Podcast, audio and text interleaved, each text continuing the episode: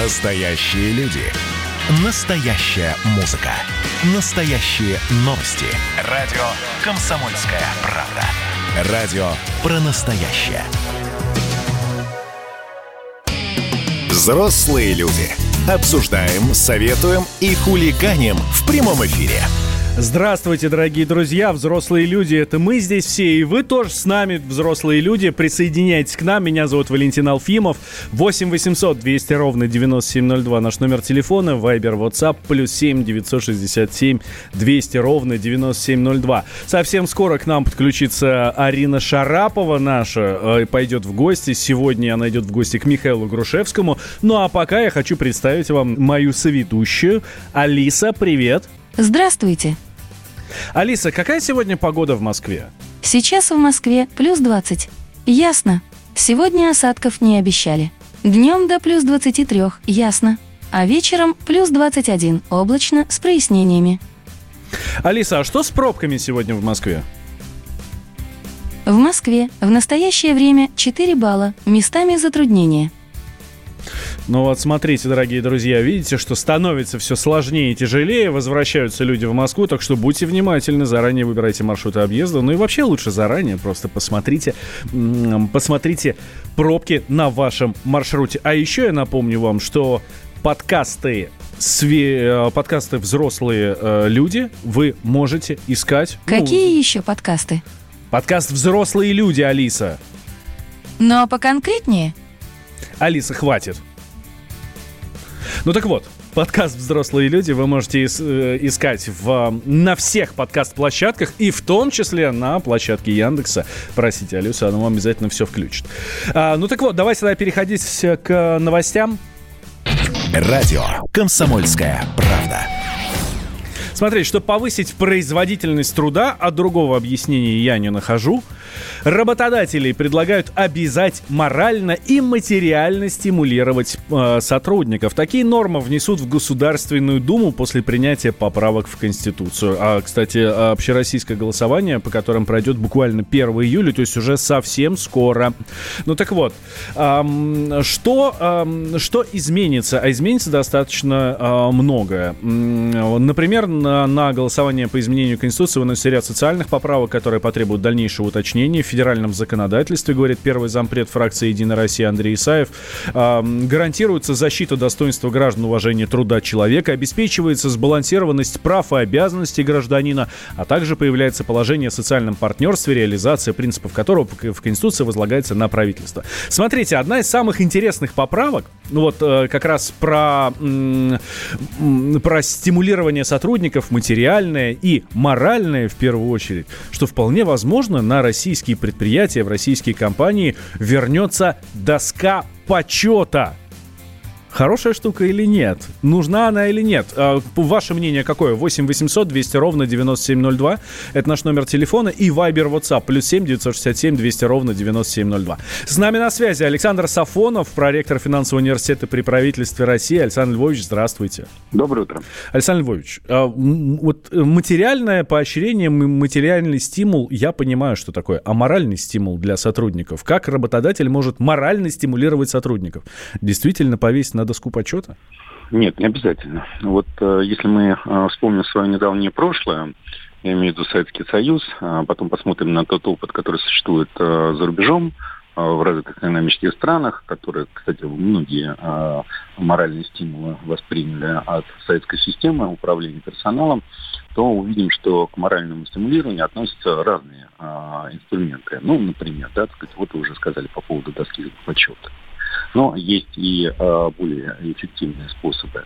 Это, например, так сказать, предоставление человеку э, развиваться внутри компании. То есть э, направление его на, такие, на разного рода там, курсы профессиональные. Это э, помощь ему в решении каких-то его э, там, семейных личных э, проблем. Ну и, естественно, это поощрение его с точки зрения роста не только, так сказать, вот в иерархическом плане, да, но и, например, введение его там соном таких работников, которыми гордится все предприятие. То есть именно этим работникам поручают, например, воспитание молодежи. И э, э, они становятся такими своеобразными наставниками. И, естественно, вот э, это уважительное отношение э, к этим э, людям ну, формирует внутреннюю корпоративную культуру, приверженность к компании, вообще стремление в такого рода компаниях работать. Поэтому здесь стимулы могут быть ну, самые разнообразные. Да, самое главное, что включать, что называется, думалку, значит, и проявлять инициативу, поскольку именно э, моральный климат, он в значительной степени формирует отношение человека к труду, стремление его делать что-то, так сказать, вот сверхположенного по инструкции или записанного трудовым договором. Вот мы а, много знаем, например, о японских автомобильных компаниях, о том, что они действительно производят хорошую технику, но мало знаем, например, как они этого добиваются например. Неужели тем, что э, очень любит своих сотрудников? Да, да, как ни странно, да.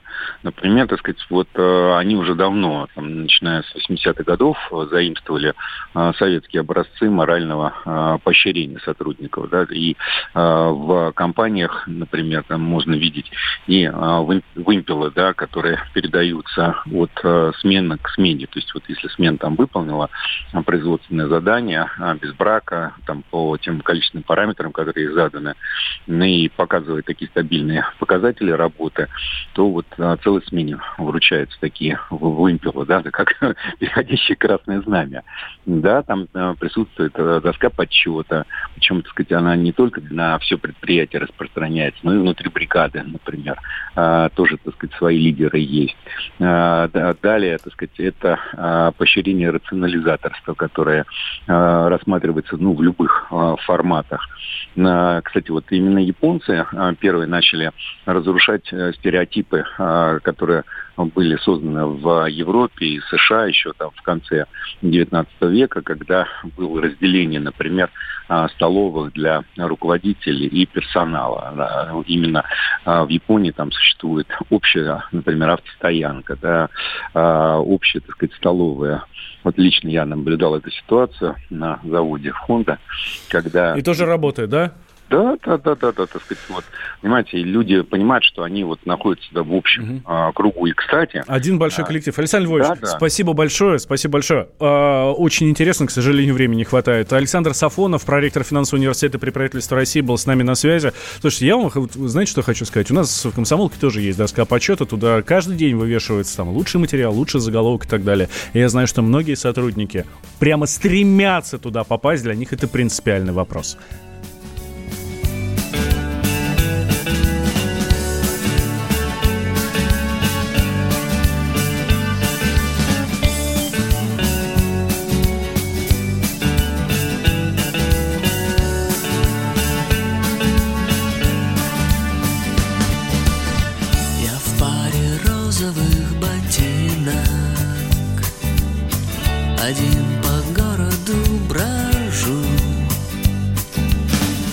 потоки солнечных лун.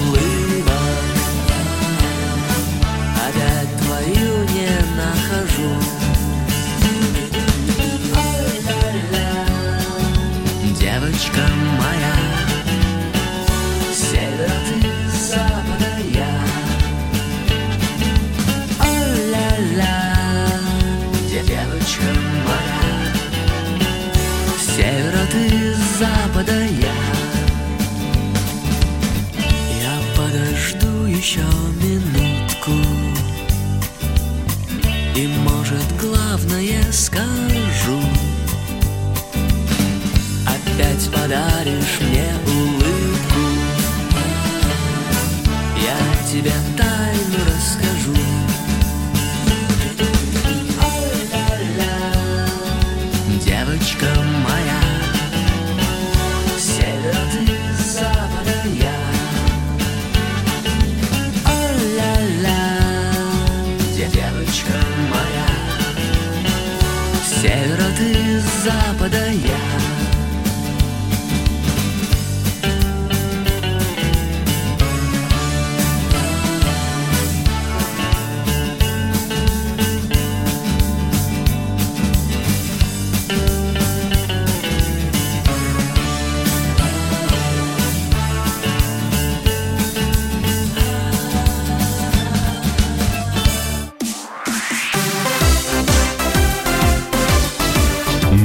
Новости спорта.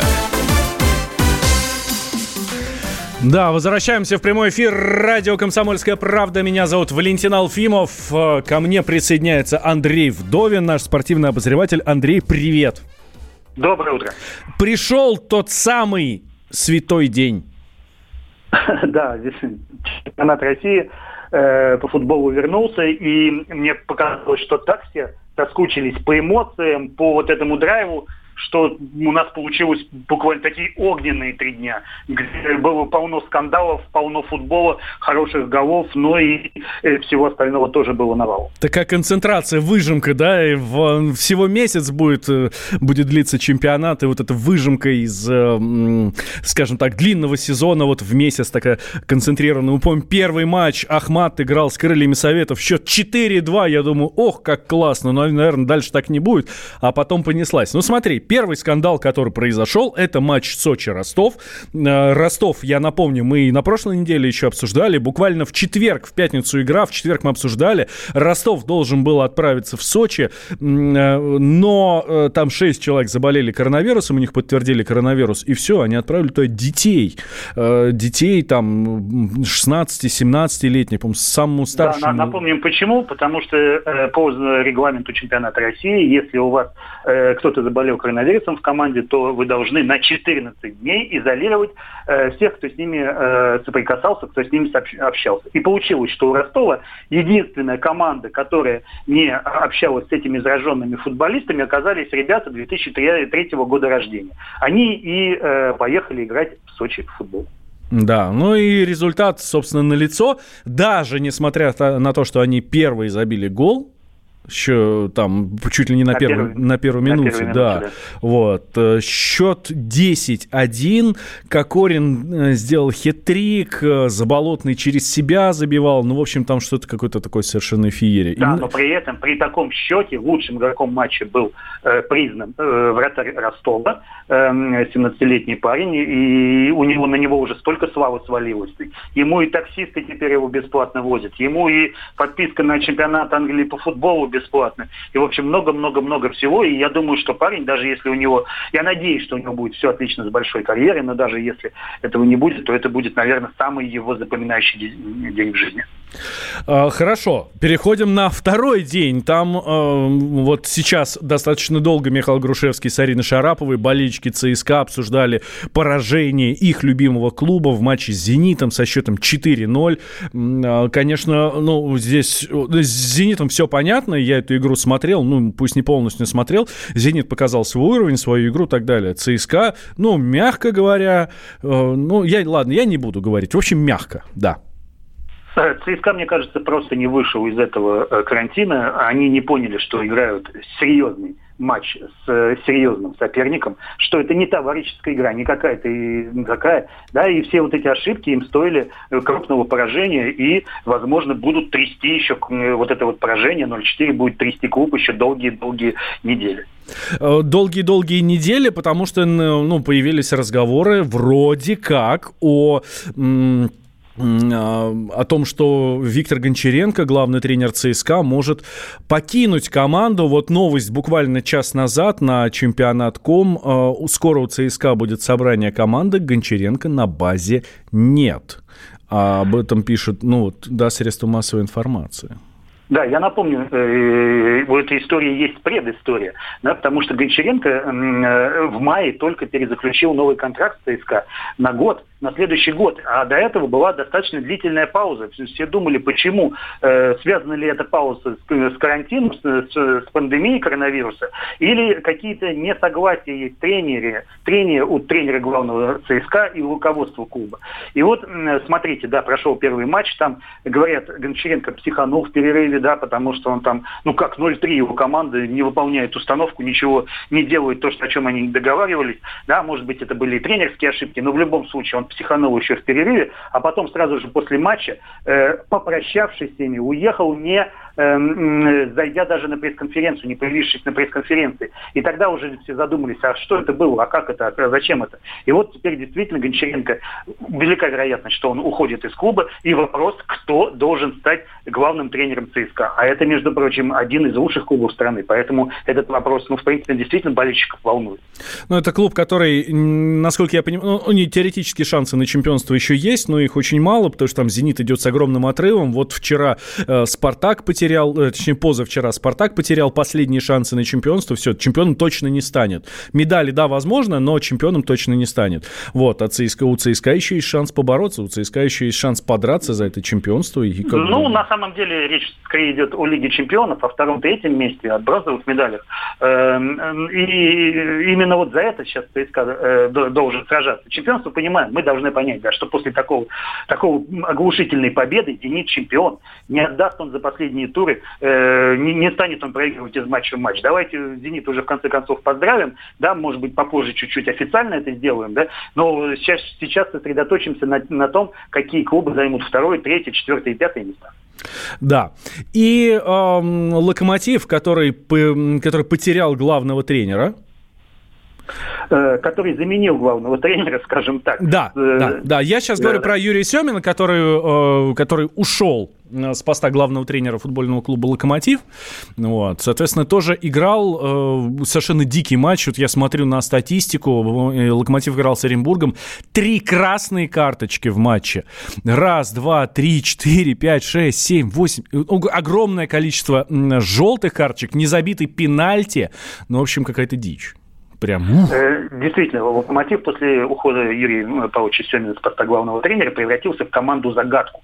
Все думают вообще, что происходит, э, что за тренер Николич, Серж Николич, который пришел на место легенды. И у Локомотива конфликт фанатами, да, потому что фанаты, даже те, которые собрались на трибунах э, э вчера, они скандировали кричалки в адрес э, клуба, чтобы там э, в адрес руководства клуба выражали таким образом свое недовольство. А что с игрой, непонятно, да? А Оренбург это та команда, которая стоит на вылет, что они могут вылететь, это один из основных претендентов. И Локомотив один из основных претендентов на серебро, на Лигу чемпионов. И, честно говоря, туман после этой игры не рассеялся. Мы не понимаем, какой Локомотив будет без Юрия Семина.